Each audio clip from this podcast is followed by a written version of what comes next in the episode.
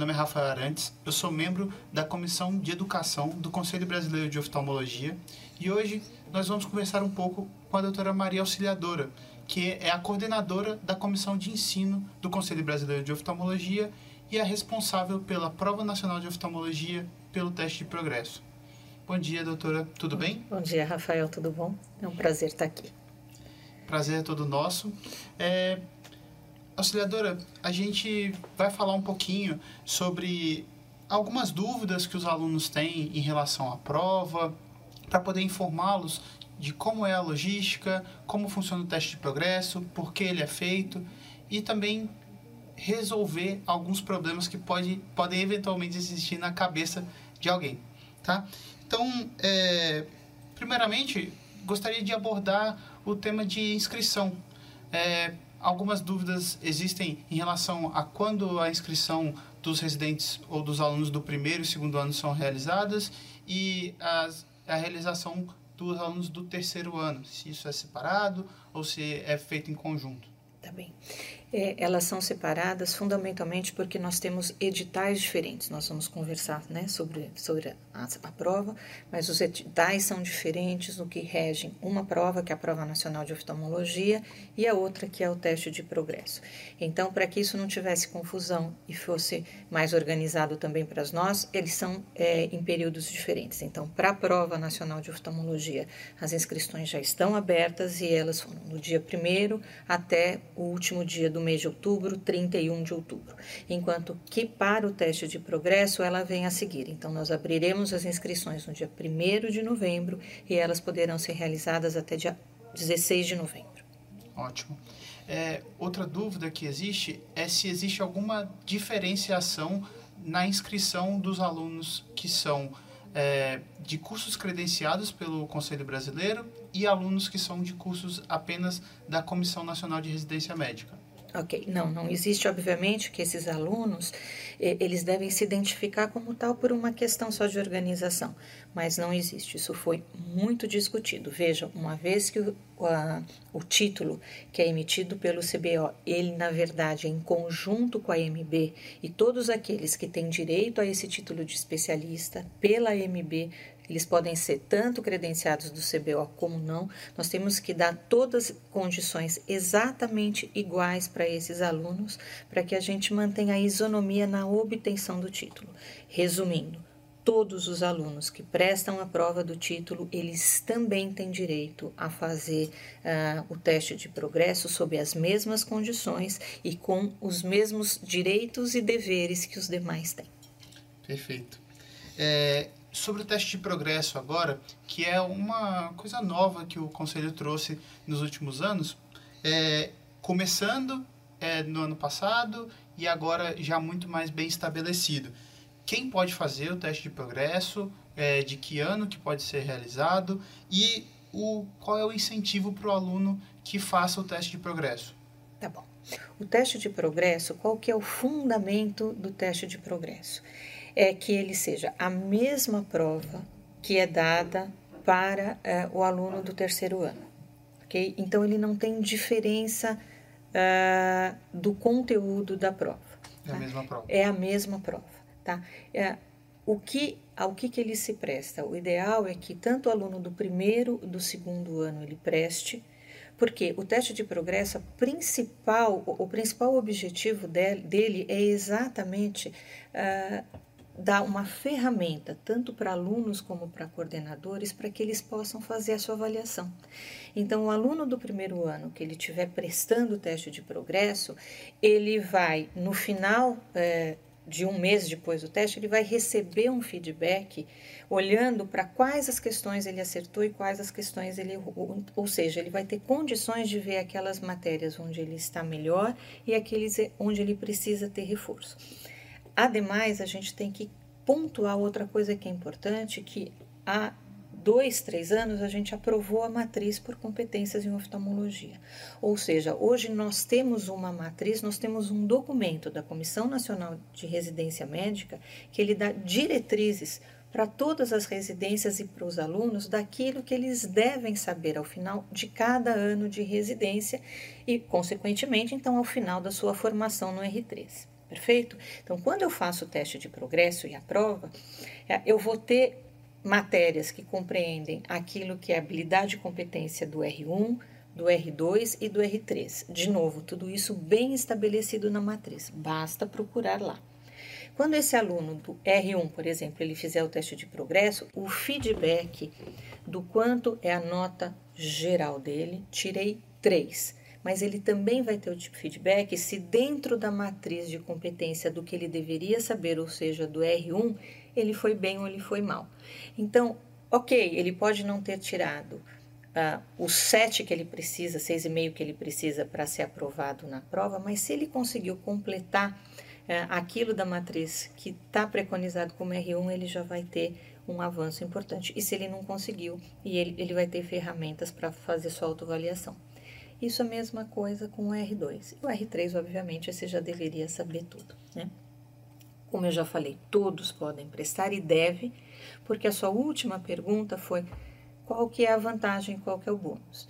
Eu diria que a primeira vantagem, sem sombra de dúvida, é a formação, é o autoconhecimento, é você ter um feedback que você está avaliando, podendo avaliar sob total sigilo. Eu quero reiterar isso, acho que isso é muito importante. Todo esse feedback de nota e de qualquer outra informação ela é dada única e exclusivamente para o aluno e para o coordenador. Ninguém mais saberá qual foi o resultado daquele aluno, certo? Então, primeiro acho que é o conhecimento e todas essas ferramentas que você tem para ir se desenvolvendo. Mas para além disso, a gente fez um estudo estatístico bastante grande, uma reflexão bastante grande, baseado em várias simulações para definir um bônus onde a gente nem supervalorizaria demais o teste de progresso, mas também não subvalorizaria de jeito nenhum. E dessa forma nós chegamos à seguinte conclusão: que todos os alunos é, que prestarem o teste de progresso no primeiro e no segundo ano, sob a seguinte condição, ele precisa ter é, atingido uma nota de 4, ele precisa ter feito 40%. Se ele fez no primeiro ano, ele vai ter 5% de bônus na nota final, na nota final, na média final. média final. E se ele fizer no segundo ano, mais 5%. Ou seja, se nos dois anos ele fez 40% da prova, ele vai ter 10% na média é, da prova nacional de como oftalmologia bonificação. como bonificação, o que é bastante. Sim. Imagina que se você tirasse 6 na prova, você e se você tem esses 10%, você passa na média, né? Você passa a 6,6, ou seja, você não passaria. Agora você passa uh, por conta do bônus.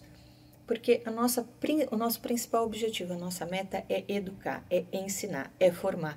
Então a gente entende que se a gente deu todas as ferramentas para ajudá-lo, que bom que ele conseguiu, enfim, uma bonificação através dessa, desse progresso para que ele uh, obtenha o título. Outra dúvida que as pessoas têm, né, muito grande, é a prova. É, a gente está muito acostumado com concursos, né?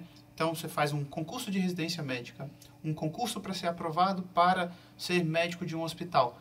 E, mas a prova do Conselho Brasileiro de Oftalmologia não tem esse objetivo, né? Ela é uma prova de suficiência. E eu gostaria que você falasse como que isso é visto pelo Conselho, qual é o objetivo dessa prova? que além de aprovar e conceder o título, quais são o que, que você espera dos alunos? É, eu vou até pegar um gancho com a última questão da questão anterior, porque tem muito a ver com isso. Ah, quando a gente fala em prova nacional, a gente está falando em formação. E quando você perguntou que os, uh, que os coordenadores vão ter o retorno, exato. Existem vários trabalhos é, publicados trabalhos científicos analisando sociedades que tiveram teste de progresso implantado inversos aqueles que não têm. E é bastante contundente a, as conclusões que em sociedades que você aplica teste de progresso para qualquer prova de suficiência em qualquer atividade, as respostas da sociedade civil destes profissionais ela passa a ser melhor, ou seja, a formação desse profissional ele de fato é melhor. Pelo feedback, né? Pelo feedback. E pensa que os coordenadores eles passam a ter uma ferramenta que a gente fala para mudar ou corrigir percurso. Poxa, os meus alunos estão indo muito bem em refração, não preciso fazer mais, mas em retina não tanto. E essas aqui são as falhas, é onde eu posso corrigir. E ela é basicamente a resposta da última questão.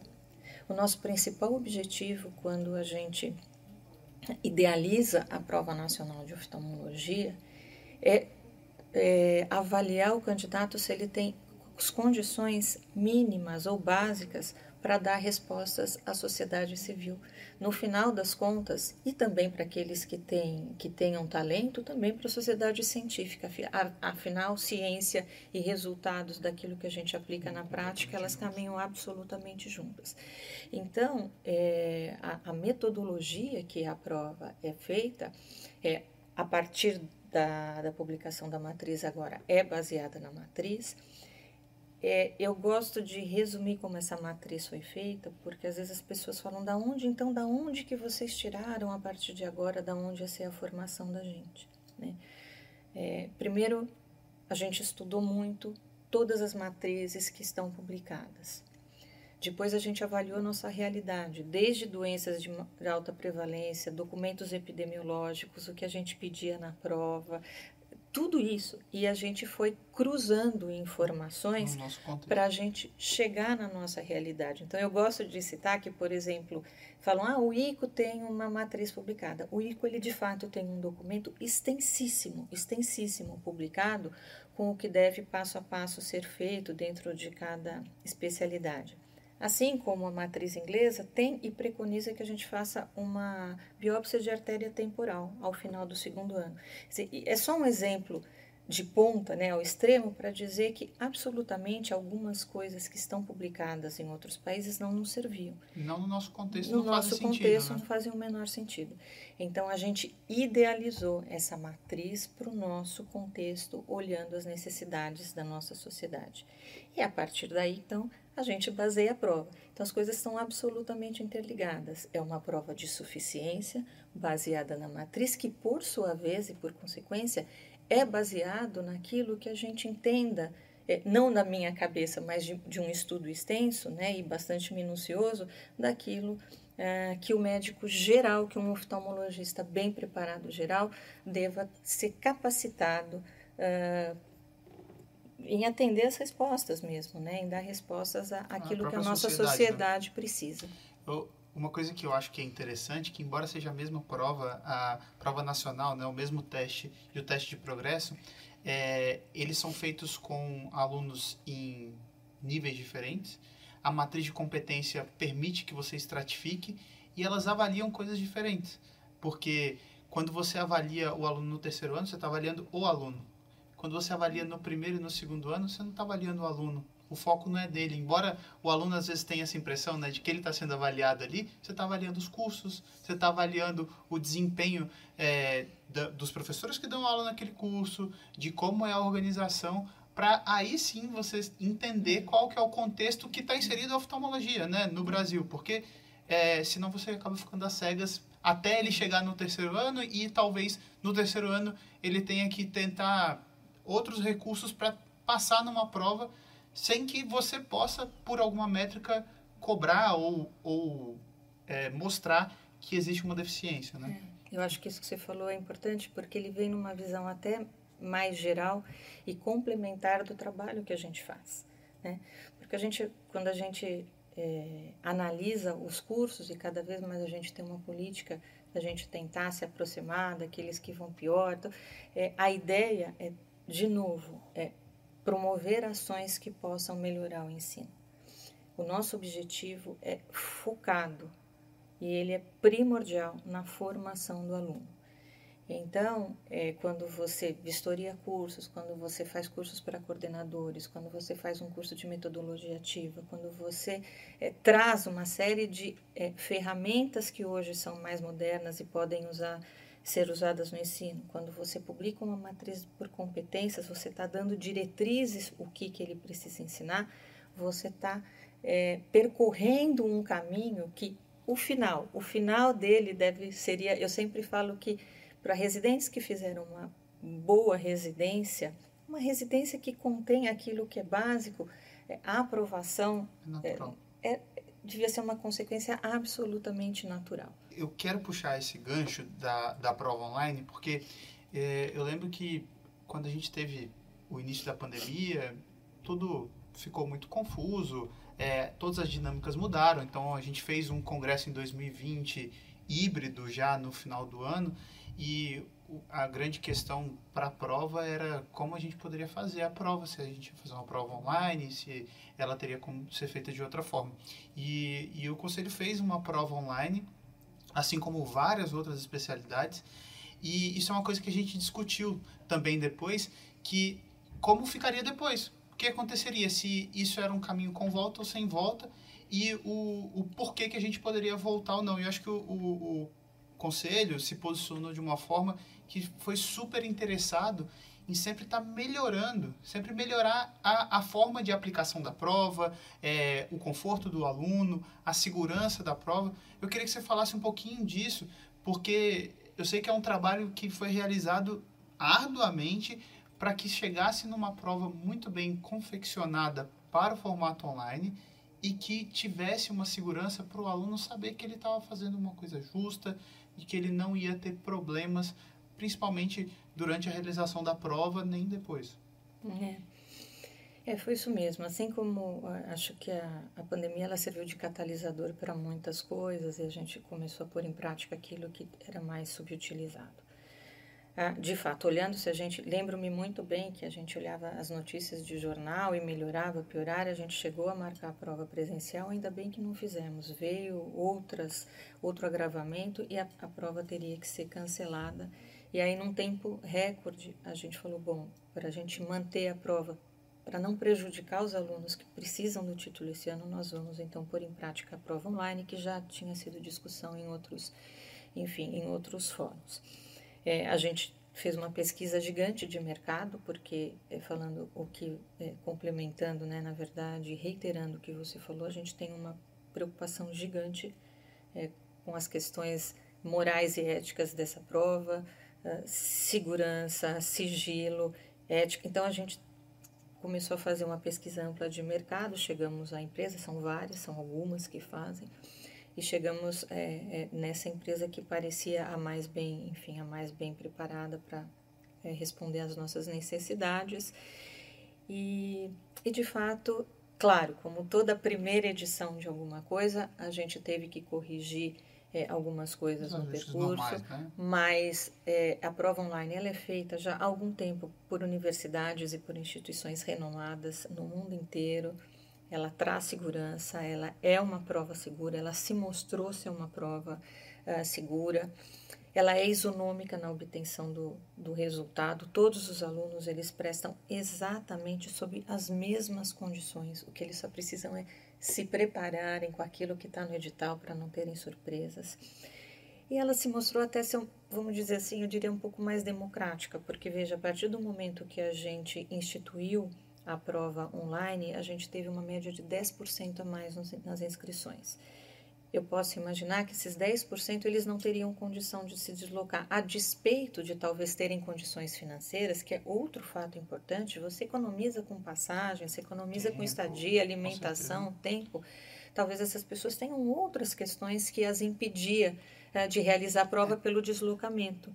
E agora a gente tem a possibilidade dessas pessoas uh, prestarem essa prova. E a gente discutiu isso, que algumas pessoas falam sobre o custo de, de fazer uma prova online, exatamente quem não conhece isso, mas que, é, e de novo, a lógica talvez se inverta pela, pelo pensamento de algumas pessoas, que na verdade a preocupação também é com o aluno, principalmente com ele, que ele diminui drasticamente. Quem não mora em São Paulo, por exemplo, diminui drasticamente o custo de prestar Sim. uma prova, não só o, custo da inscrição, mas o custo de toda a logística para fazer, né? É. Que também, é, embora uma prova online possa ter algum problema e, e é, existe uma preparação para resolvê-los, a pessoa também pode ter problema de logística e não conseguir Sim. nem chegar em São Paulo para poder fazer a prova, né? E aí é, se perdia isso porque é, você não conseguir aplicar outra prova, é, a forma de avaliar é completamente diferente quando você tem uma coisa presencial apenas, né? Uhum.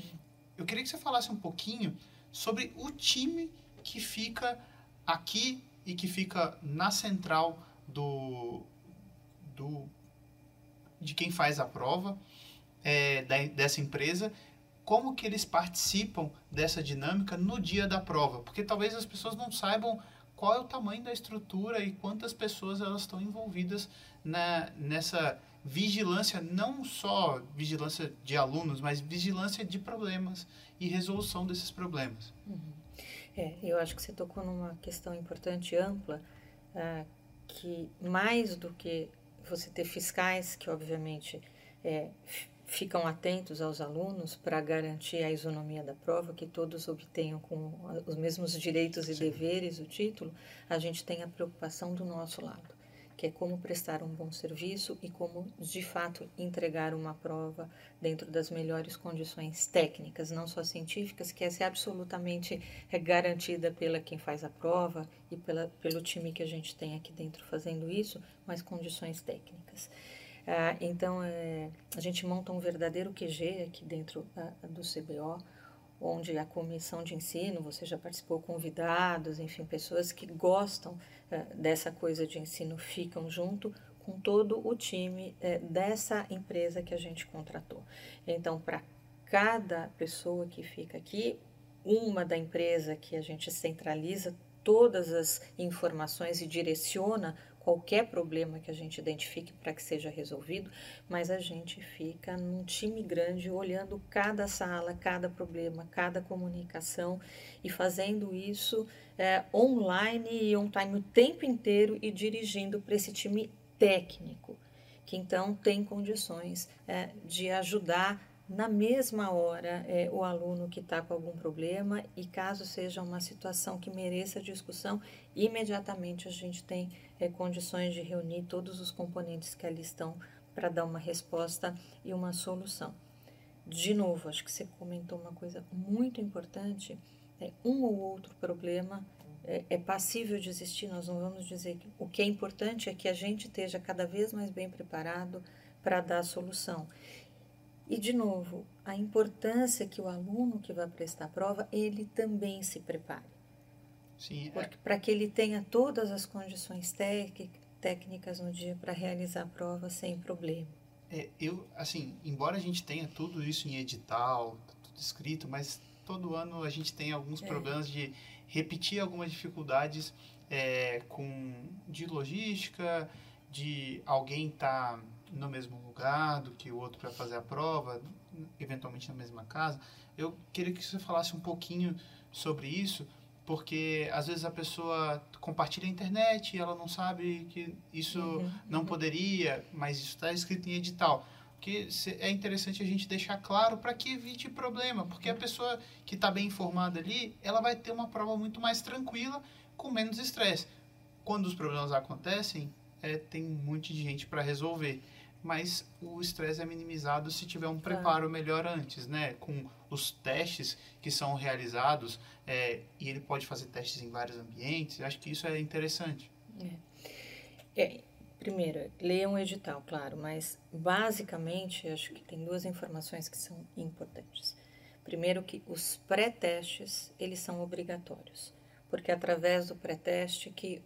Uh, a empresa vai identificar o computador pelo qual você vai fazer a prova. E isso tem que estar identificado e catalogado antes da prova. Então, você, o ideal é que você faça o pré-teste com o computador e no local que você vai fazer a prova.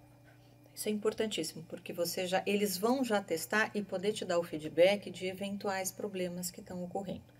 Então, eles vão fazer um pré-teste exatamente sobre as mesmas condições no dia que você vai fazer a prova. Então você já está excluindo um pouco esse problema. Outra coisa que consta em edital que é importantíssimo é que para manter o sigilo e a individualidade, a isonomia dita, os alunos não podem fazer a prova no mesmo lugar. Então a gente reiteradamente acaba tendo poucos, mais um ou outro, de saber que tem irmãos, enfim, que estão na mesma sala. E infelizmente a gente, numa prova, é, numa prova online, a gente não tem que manter isso Mas só fazendo o paralelo, talvez os mesmos irmãos também não pudessem pegar o mesmo avião para vir. É o que você falou, a gente pode ter. Então, este preparo prévio, ele tem que acontecer, tá? Então, façam o pré-teste. Mesmo local, mesmo computador, para que tudo fique registrado. A sua identificação facial, tudo ficará registrado. Ah, e se organizem para, no dia da prova, cada um já está no lugar e sob as condições que vai prestar. É, acho que é interessante essa questão do pré-teste, é que você é, pode fazer o pré-teste em mais de um lugar para ver se ele é Sim. adequado ou não. É, porque eventualmente o dia você pode deslocar de um lugar para outro e aí para evitar problema. E o pré-teste ele não identifica se a pessoa está fazendo no mesmo lugar. Então, o fiscal que está ali acompanhando no pré-teste, ele vai te falar, ok, esse lugar está ok. Isso, Mas se perfeito. você fizer o pré-teste no mesmo lugar que uma outra pessoa, isso não é identificado de maneira cruzada, mas isso sim vai ser identificado no dia perfeito, da prova, exato. porque os fiscais e o pessoal da tecnologia de informação, eles ficam 100% do tempo dedicados a saber se tem problema. E essa questão do computador, é, o computador ele está 100% mapeado. Então, isso é uma coisa que é, tudo que está no computador, os componentes, tu, todos eles são vistos. Então, para que você não tenha problema, é, se você já tiver aquele mesmo computador no mesmo lugar, do mesmo jeito, na mesma posição, você vai evitar problema, vai ser né? identificado. Daí a gente vai ter que separar e aí você cria aquele estresse de ter que procurar um lugar, outro lugar. E né? acho que a, a, outra mudança do ano passado para esse, ó, do ano retrasado para o ano passado, da prova, é, da prova passada, perdão, é, foi a, a, o advento de usar o telefone, né, como segunda câmera. Uhum. E aí, é, eu acho que vale a pena também dar essa ênfase que você vai ter que ter o telefone ali, ele vai, vai ter que estar tá carregando para que ele não perca a bateria durante a prova, para evitar qualquer tipo de problema, porque senão a prova é interrompida. Então, tudo é feito para pensar na segurança máxima de todos os envolvidos na prova, né? Redundância de internet, eventualmente, se você puder, para ter mais de uma internet, se tiver algum problema. Lógico, os casos é, e aí, é, uma coisa que você citou, né, que se houver algum problema pontual, ele vai ser trazido não só para a TI, mas pela TI também, para toda a comissão que está uhum. ali para ter as decisões. Então, é, eu queria que você comentasse sobre. A gente tem todo ano alguém que tem eventualmente algum problema e aí é, liga que está chorando, que está desesperado por causa de alguma coisa, mas isso é, é do dia a dia de uma prova mesmo existia algum problema pontual. Como que isso é resolvido? Como que é, esses problemas são contornados no, no ambiente desse? Tá. É, bom, primeiro é a identificação do problema. Candidato, todo candidato ele tem acesso direto uh, ao fiscal e a uma central uh, que ele possa se comunicar. E aí, dependendo do problema que vai ser comunicado, uh, Tenta-se então a resolução imediata. Nós temos uma equipe preparada para dar resolução. Em geral, a principal queixa é que cai a internet, teve problema, que travou. E, o que é importante é que a gente tem é, gravado e documentado e a gente consegue identificar a internet da onde está vindo, né? A capacidade, enfim, se o sinal está bom ou não está bom. Isso é importante, porque às vezes a gente vê, olha, mas teve problema, e a gente consegue identificar que teve ou se não teve exatamente aquele problema, para que aonde é que está de fato o problema possa ser identificado. É, o objetivo é sempre solucionar. Solucionar em tempo real, tentar tranquilizar, é quando você fala às vezes, obviamente que é o estresse da pessoa, mas é tranquilizar o candidato.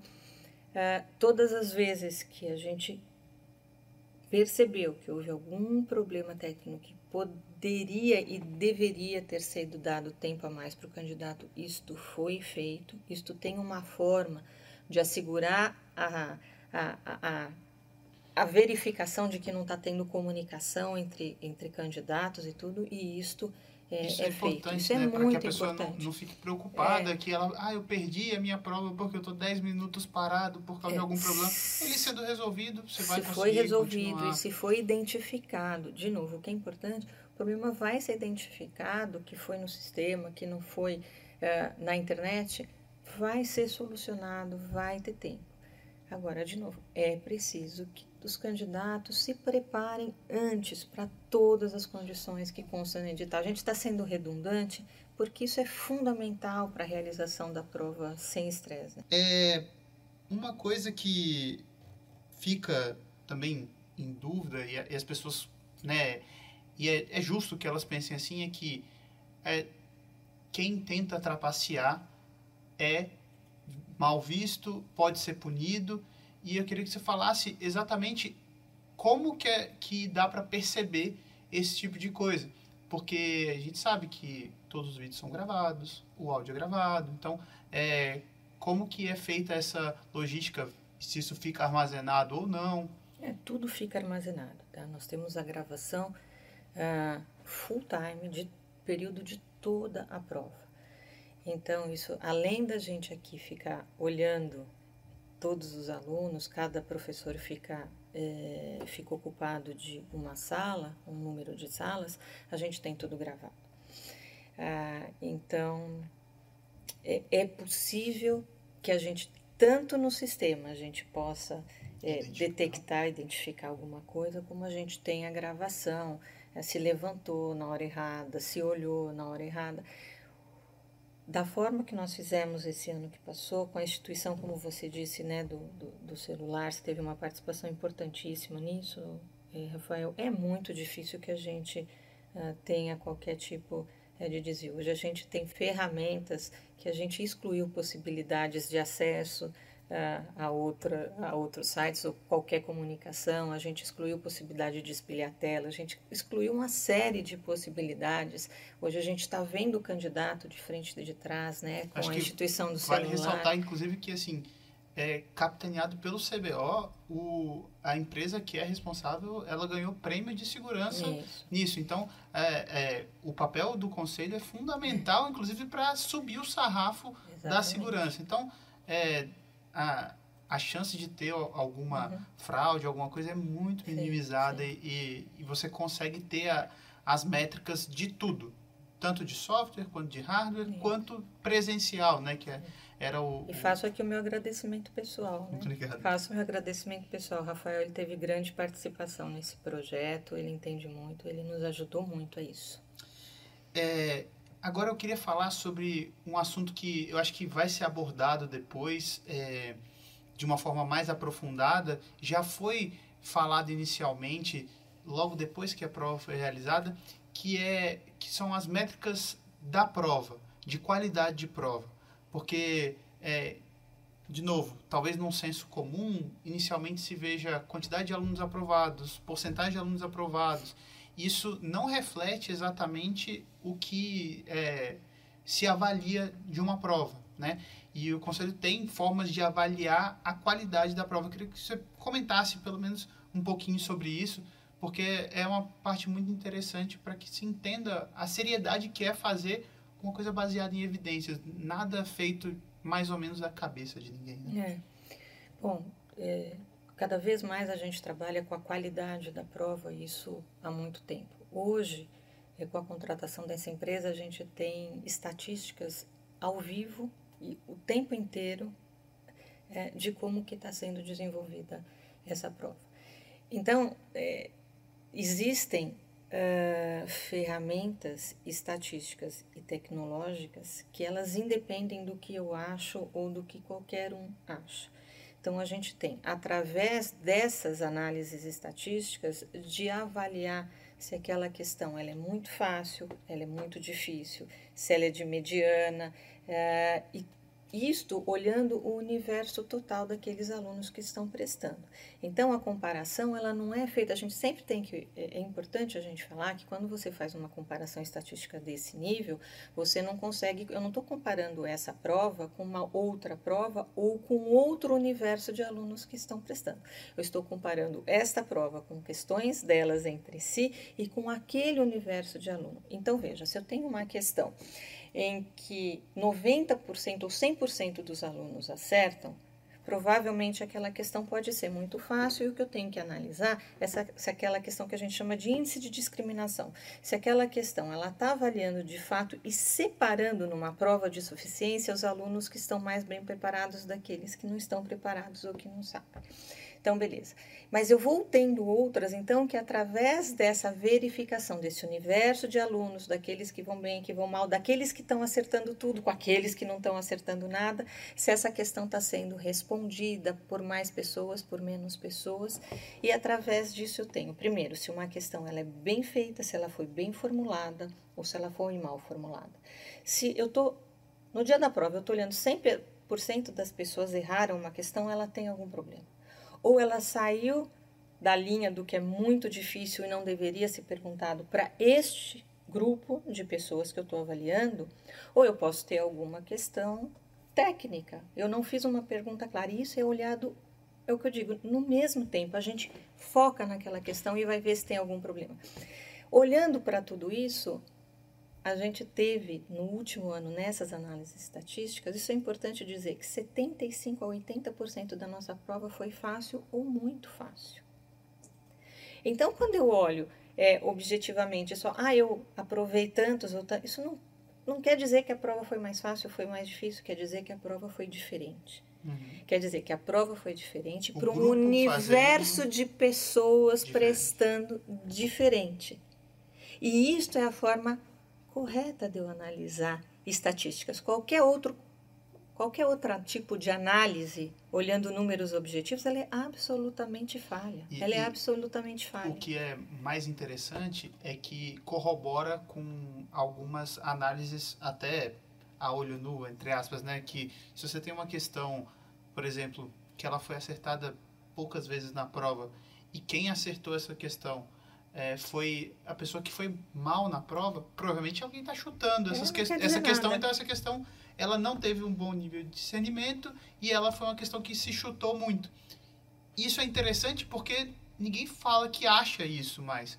Você tem estatística para corroborar. Então, é, você consegue avaliar a sua prova. Embora seja muito difícil, e aí vai um elogio à, à comissão de ensino, muito difícil você fazer uma prova, montar uma prova bem feita, é, porque, é, diferente do, do Enem, por exemplo, que eles conseguem testar muitas questões e tudo, é, a comissão de ensino, ela faz um trabalho muito consistente para planejar a prova. É.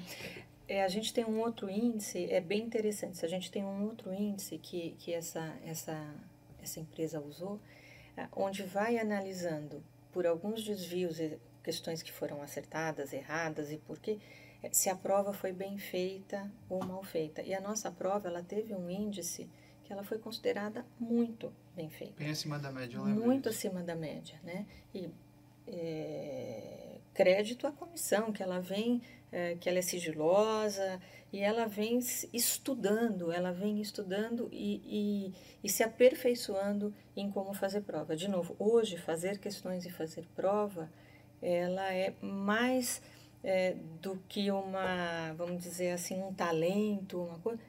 Ela é uma profissão, é, é preciso que você estude, é preciso que você saiba é fazer questões. Né? Ela é científica. É diferente de, daquilo que a gente tinha lá. Existem ah, grupos que só fazem prova. Não, existem grupos que. Hoje exatamente. existem profissionais que eles são contratados só para fazer prova, para fazer questões de prova. Existe metodologia, isto não é, existe metodologia para se e fazer prova, para se analisar. Se as questões deles são boas ou não. Exatamente. É, isso é o mais interessante. Uhum.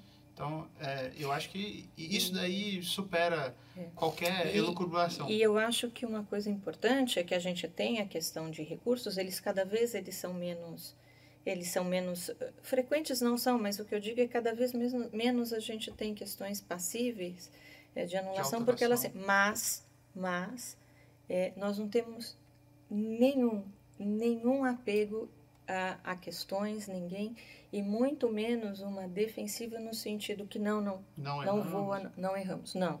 Se a gente vê que aquela questão ela é, é por uma vírgula que seja passível, não há é. problema nenhum. Agora, de fato, a gente tem melhorado muito e cada vez menos a gente vê que menos questões elas são passíveis disso. acho que isso é importante enfim. também.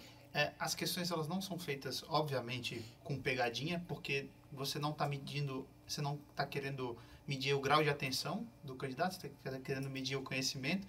E se uma questão tiver algum problema, releia com atenção, porque pode ser que ela não tenha. E mesmo assim, se ainda assim ela tiver algum problema, nada impede que ela seja anulada porque é, faz parte Sim. de eventualmente acontecer algum erro ou alguma interpretação diferente daquele que fez e, é, e confeccionou a questão. Mas é, não precisa ficar preocupado com isso na hora da prova, né? Se preocupe em ler a questão, entender o que está sendo pedido e se eventualmente precisar fazer um recurso, alguma coisa, isso vai ser feito sem nenhum problema e, e o, o conselho sempre é, se preocupou em, em ver todos os lados, principalmente se existir alguma, alguma coisa passível de, de mudança. Não tem problema, né? É, eu acho que a gente cobriu basicamente tudo que que estava para ser coberto aqui nesse nesse podcast. É, queria agradecer é, a participação. Sei que é, você foi a pessoa que se dedicou nos últimos anos não só a prova, mas a matriz também, que é, parece que é uma coisa diferente da prova, mas ela tem uma relação muito íntima e o teste de progresso ele vem para dar métrica para a gente poder é, melhorar, né? Então, acho que é mais importante saber o cenário, porque se você não souber o que está acontecendo, você não sabe onde é. melhorar. E o, o zelo pela formação e pela especialidade. Porque se tem uma coisa que o, o Conselho Brasileiro é, tem como parte, é zelar para que todos os envolvidos tenham uma boa formação e que eles tenham suporte também. O aluno CBO, o aluno de curso credenciado principalmente, ele é um aluno que ele está ali e ele tem alguém olhando por ele também.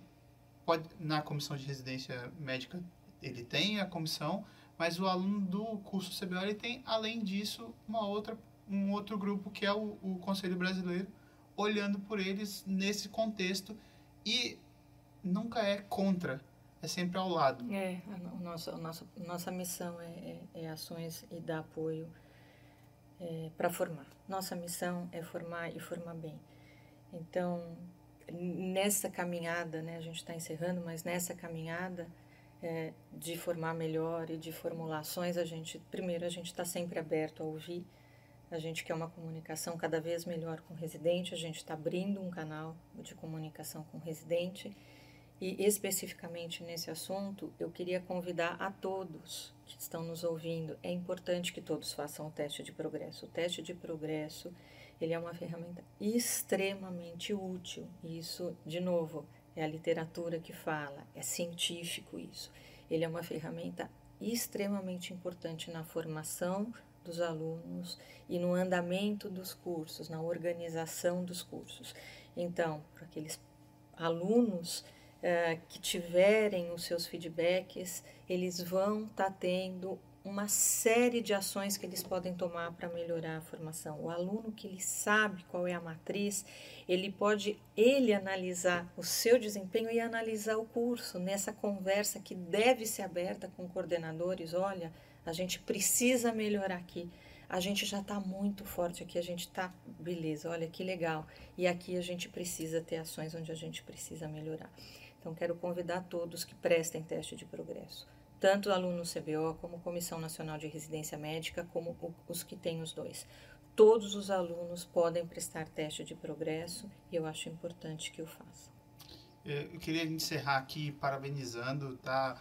É, Maria Auxiliadora, que você capitaneou isso e dedicou muita parte da sua vida nos últimos anos e, e um, outro, um resto de um time que não aparece também e que está aqui exatamente com esse intuito de melhorar e todos têm muita paixão por isso. É. Então, é, a gente conversava um pouquinho antes sobre a necessidade de alguém dessa posição ter paixão pelo que está fazendo, porque no fim das contas, é, o, talvez a, o reconhecimento maior seja lá no futuro as coisas estarem melhor, não nenhuma outra coisa, porque isso não é um retorno é, que você capitalize em algo, mas que você entregue mais. Então é importante que tenha paixão e tem muita gente com paixão, você é uma delas, várias outras pessoas, eu vou, não vou citar todo mundo. Mas e, estão mas, no site. Mas estão a Comissão lá. de Ensino e de Educação, ela está no site. a única pessoa que vale a pena citar que ela é, não é tão itinerante, que ela perdura por mais tempo,